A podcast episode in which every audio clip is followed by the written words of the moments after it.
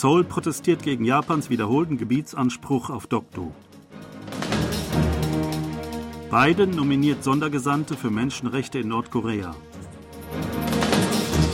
NATO-Chef Stoltenberg besucht bald Südkorea. Die südkoreanische Regierung hat nachdrücklich dagegen protestiert, dass der japanische Außenminister Yoshimasa Hayashi kürzlich vor dem Parlament Gebietsanspruch auf Doktor erhoben hatte. Sie forderte die japanische Regierung auf, solche Ansprüche unverzüglich zurückzuziehen. Japan habe seine ungerechtfertigten Hoheitsansprüche auf die Felseninseln wiederholt, die historisch, geografisch und völkerrechtlich eindeutig ein integraler Bestandteil des Territoriums der Republik Korea seien, teilte das Außenministerium in Seoul am Montag in einer Erklärung mit.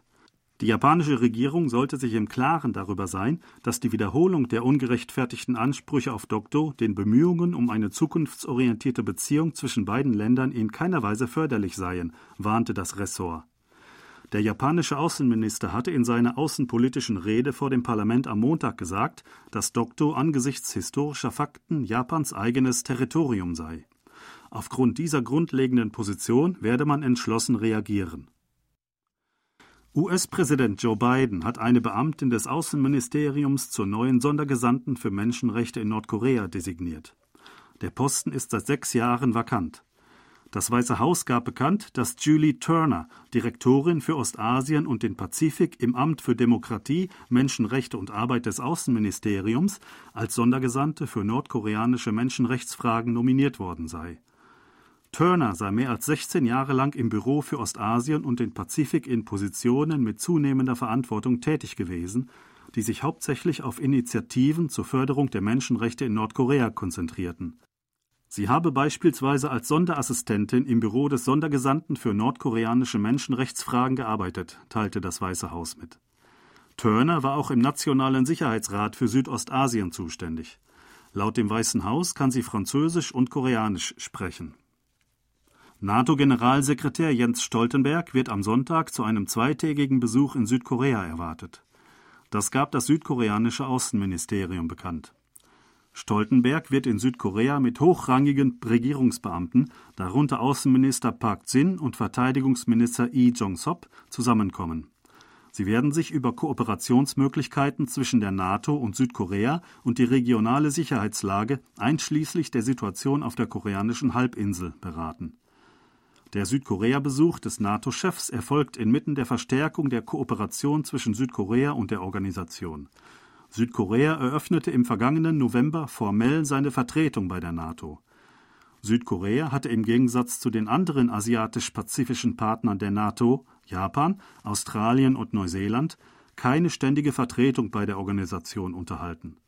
Anlässlich der Teilnahme von Präsident Yoon Song-yeol am NATO-Gipfel im vergangenen Juni hatte das Land die Einrichtung einer Vertretung offiziell angekündigt.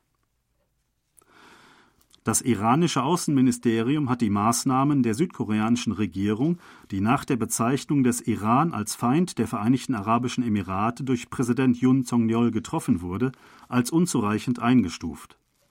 Laut einem Bericht der staatlichen Nachrichtenagentur IRNA am Montag Ortszeit sagte der Sprecher des Außenministeriums Nassar Kanani auf einer regelmäßigen Pressekonferenz, man habe in Teheran und Seoul seine ernste Meinung mitgeteilt. Die südkoreanische Regierung habe bei den Gesprächen den Willen demonstriert, den Fehler zu korrigieren.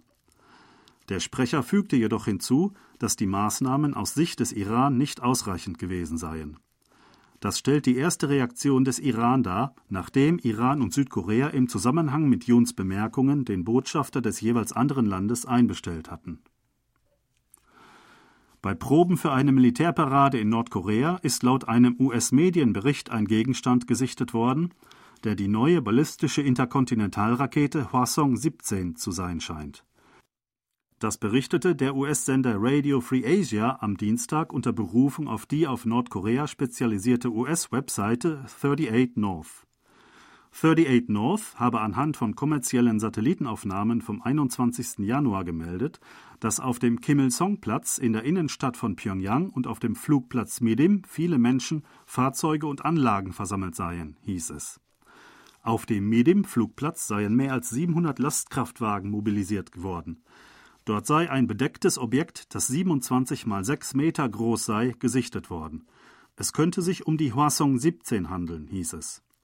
Die Hwasong 17 wurde im Oktober 2020 zum ersten Mal präsentiert. Die Rakete wurde am 18. November letzten Jahres vom Flughafen Sunan in Pyongyang aus in Richtung Ostmeer in einem steilen Winkel abgefeuert. Sie erreichte eine Geschwindigkeit von Mach 22 und eine Höhe von 6100 Kilometern und flog etwa 1000 Kilometer weit. Die USA planen laut Informationen im April auf Hawaii ein trilaterales Treffen der Heereschefs Südkoreas, der USA und Japans abzuhalten. Nach Angaben der südkoreanischen Militärbehörden am Dienstag plant das US-Heereskommando im Indopazifik ein solches Treffen und lud jüngst den südkoreanischen Heeresstabschef Park Jong-hwan dazu ein. Wie verlautete, plane die US-Armee die Zusammenkunft Anfang April auf Hawaii, wo das Indopazifik-Kommando ansässig ist. Ein Militärvertreter sagte, dass es überprüft werde, ob man den Vorschlag zur Teilnahme an dem trilateralen Treffen akzeptieren werde. Hinterbliebene von Südkoreanern, die nach dem Ausbruch des Koreakriegs wegen des Vorwurfs der Kollaboration mit der nordkoreanischen Armee erschossen wurden, haben eine Entschädigungsklage gegen den Staat gewonnen. Nach Angaben aus Rechtskreisen am Dienstag akzeptierte das Bezirksgericht Seoul Zentral in einer von 46 Hinterbliebenen solcher Opfer in der Provinz Südchungcheon und Andong eingereichten Klage die Forderungen von 45 Klägerinnen und Klägern. Das zuständige Richtergremium urteilte, dass der Staat jedem Opfer 80 Millionen Won Abfindung zahlen müsse.